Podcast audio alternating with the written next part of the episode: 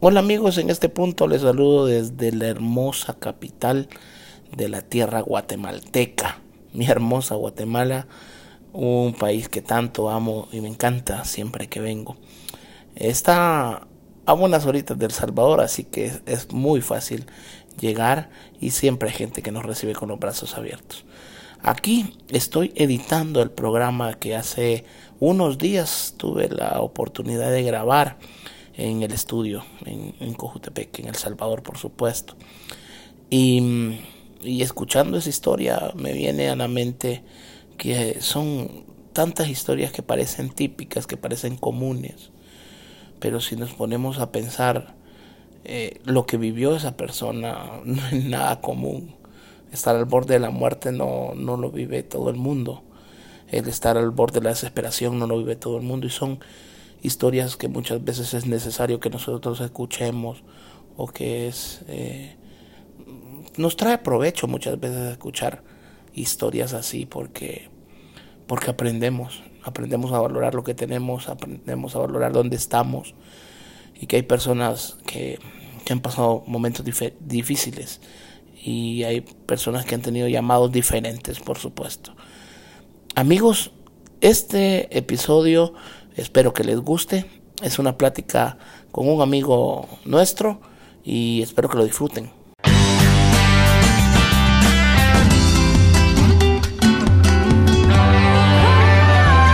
Los lentes de Ricky con Ricardo Bazán. Tengo aproximadamente una hora de estar hablando con esta persona y, y de pronto me pareció súper interesante la historia que me estaba contando, la historia de su vida y, de experiencias que ha pasado.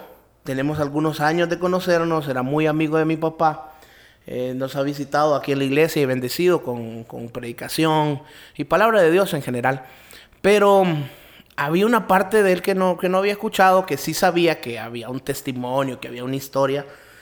Y durante esta última hora, eh, estoy grabando este podcast en domingo, eh, he estado haciendo preguntas, como que soy cual periodista farandulero de espectáculos, en donde le estoy va de preguntar y de preguntar y de preguntar. Y, y me pareció súper interesante que más personas escuchen esa historia, porque es una historia que creo que yo, creo yo y estoy casi seguro que se ha repetido en muchas personas que viajan hacia los Estados Unidos, pero en especial él que, como me comentó hace poco y lo que me llamó la atención, es que Dios ocupó que fuera tan fondo, que bajara tanto, Dios ocupó ese desierto para llevarlo a, una gloria, a un, a, un, lugar donde fluye leche y miel. Eh, eh, y, y, en palabras de él, yo lo repito. Y pues está con nosotros nuestro amigo y hermano Alfonso García. ¿Qué tal? ¿Cómo está, siervo? ¿Todo bien? Bien, bien, sí, todo bien, gracias al Señor. Qué bueno.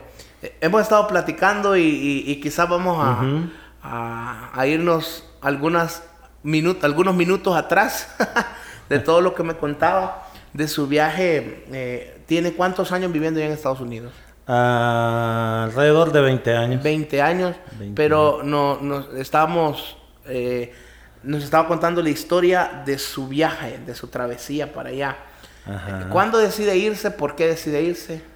Ah, decidí irme alrededor del año 2000, 2001. Este, primero por la situación este, económica, pues, ¿verdad? Que estaba atravesando en ese momento. Eh, me habían había perdido dos trabajos, este, solo me había quedado trabajando con mi papá, este, en su tallercito ahí de encuadernación de libros, y, pero no era suficiente, entonces me salió la oportunidad de irme y me fui, este, no queriendo irme, porque uno nunca quiere salir de la familiaridad, claro. ¿verdad? De las, de las amistades, este, dejar las cosas que toda la vida de su zona confiable. Correcto, de mi zona confiable, este, abrirse un nuevo horizonte y ese es el temor que más tiene uno, ¿verdad? De abrir nuevos horizontes, nuevas puertas donde no sabes qué te espera, no sabes qué situaciones se te pueden dar. Pero Dios ha sido bueno conmigo y... Ya el viaje, digamos, entrando al viaje como tal que estábamos hablando, el, pasa usted por Guatemala, hasta ahí todo tranquilo, en teoría, ¿verdad? Sí. Aunque yo sé que emociones y todo encontrado, pero entonces lo, lo, lo difícil ya viene, digamos, pasando a México. Ajá, ya, correcto. Por el, el hecho de, de pasar un desierto que son cuántos días más o menos en un desierto, en el desierto como tal. Ah, hablando del desierto, eh, ya estamos hablando entre la frontera de Estados Unidos y México, ¿verdad? O sea que ya estamos hablando. Ahí antes, ahí, al salir de Guatemala y entrar a México, eh, lo que pasé fue una jungla, ¿verdad? Porque sí le puede llamar así, okay. porque es vegetación espesa, ah, ¿verdad? Con todo tipo de, de, animales. Este, son las selvas de ahí del, del, del, Petén, ¿verdad? Entonces pasamos una parte por ahí y luego ya entramos a lo que es Tabasco, ¿verdad? Ya estamos hablando de territorio mexicano donde nos embarcaron en un, en un furgón, un trailer, íbamos 172 personas asesinadas en ese tráiler, ¿verdad? Y es es un es tremendo. Sí, me porque ¿cuántas horas? Eh, 18 horas. Wow, o sea 18 horas. Hay gente haciendo sus necesidades dentro del tráiler. Sí. Hay gente, me imagino, hay, hay, hay, hay niños llorando, hay mm, sí, gente sí. llorando, gente emitiendo todo tipo de, de, sonido, de, olor, correcto. de sonido, de todo. Y, y mm, me comenta que se, se, arruinó el aire acondicionado. Sí, este. A mitad del camino. Sí, llevábamos como unas 14 horas quizás de, de viaje cuando el, el, aire acondicionado del, del furgón este, se arruinó. Entonces fue ahí donde comenzó la desesperación, que nos estábamos asfixiando el lugar, ¿verdad? Este, tremendo ver la cara, los rostros de las personas cuando ya se están yendo. O sea, literalmente hasta ese punto llegaron. Sí, hasta ese punto. Wow. Entonces, porque todavía no sabíamos qué era lo que estaba pasando, ¿verdad? Ajá. O sea, en ese momento al... Poco a poco el oxígeno se iba reduciendo, se iba poniendo se iba como más difícil pesado, respirar. Pesado, entonces la mayoría lo que hacíamos era irnos topando más a la cama del, del del, del, del, furgón para poder respirar un poco más, porque arriba ya no había. Pero este, ah, gracias a Dios, este, alguien me recomendó llevar un una, hacha. una brillante idea de llevar un hacha, ¿verdad? la cual por poco también me la quitan antes de subirme Claro. al furgón, pero eh, como todo buen salvadoreño, pues no nos dejamos quitar lo que nos lo, lo que sabemos que nos puede servir más adelante. Entonces con el hacha logré abrir unos hoyos en el en el cielo del furgón y ya logramos respirar y logramos salir avante. No, no, no, nunca le dijeron nada los dueños del furgón. Oh, sí. Sí. Préstame el hacha también porque me vengo muriendo. ¿Verdad? Porque también iba un coyote pues adentro. ah, entonces fue con consentimiento. Sí. ¿Era eso o se morían? Sí, correcto. Era eso, nos morían. Wow. Los mismos que no querían que subiera el hacha, este, los mismos después me lo estaban pidiendo para, para abrir más hoyos. Entonces, está Wow. tremendo este, pasar una situación así. Es, es difícil, sofocante, es, es ver la muerte. Es ver la muerte. Me imagino.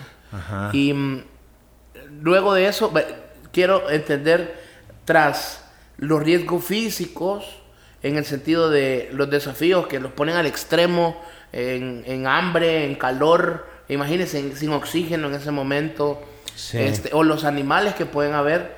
Sí. Tras de eso, un riesgo eh, físico también, pero de parte del mismo ser humano, que tal vez podrían estar ustedes expuestos a ser secuestrados.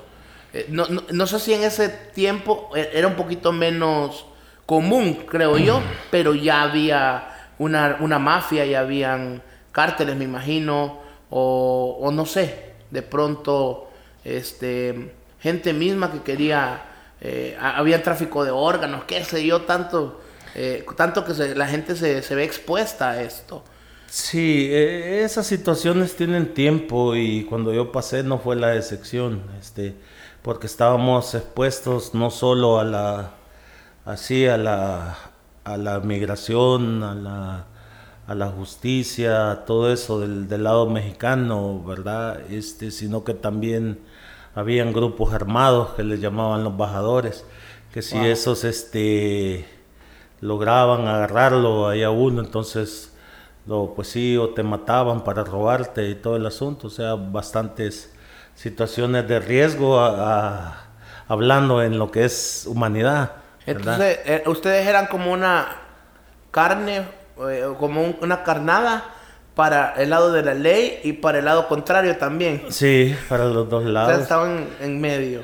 Correcto, y aparte, y aparte, pues sí, del lado de los Estados Unidos, que es otra cosa diferente, porque estamos hablando del, del, lado de México, al lado de los Estados Unidos, es otro asunto, ¿verdad? Es otra migración, es otros problemas, es un desierto, hay serpientes, este, coyotes, eh, alacranes y escorpiones y, y tantos otros peligros que hay, porque uno no no conoce, los desiertos no son, no son conocidos más cuando los transitas por primera vez, ¿verdad? Te enfrentas al sol, a la sed, ¿verdad? Y, es tremendísimo porque en el día es una cosa, es calor, y en la noche son, son fríos, son heladas, ¿verdad? Ya temperaturas abajo cero, donde se congela este, las personas, el, entonces es algo duro, es tremendo de explicar cuando se miran, cuando se ven situaciones de esas, cuando uno vive. Me comentaba que usted llevaba agua y en la noche congelado. O sea, sí, este, llevábamos agua en el día, era agua, pero dos, tres horas en la noche y ya era hielo y el que llevábamos. Ya andábamos cargando hielo, ya no podíamos tomar porque era hielo,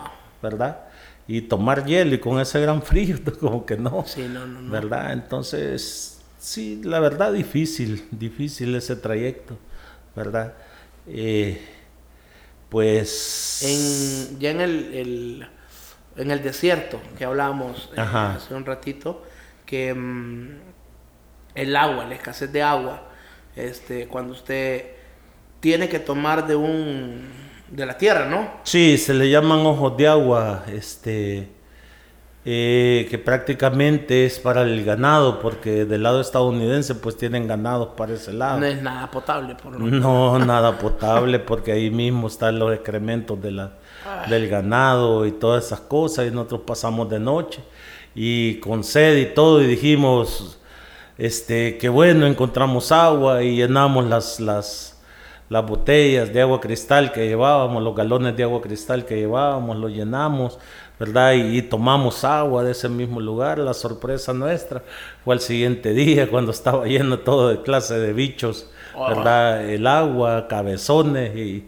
y otro estiércol de vaca y hasta de gente, creo yo, ¿verdad? Pero igual, solo le poníamos la camisa a la, a la boca de la botella, ah, para, para una especie de filtro. Y volvíamos a tomar, pues de lo mismo, la necesidad, si no, moríamos de eh, sed. Eh, eh, a eso voy, o sea uno, digamos ahorita que estamos bien comidos, bien bebidos, o, que si tenemos sed, sabemos que tenemos acceso a agua, y en su, si en su defecto no hay una botellita, pues vamos al chorro y tomamos y sabemos que es potable, o por lo menos intenta ser potable.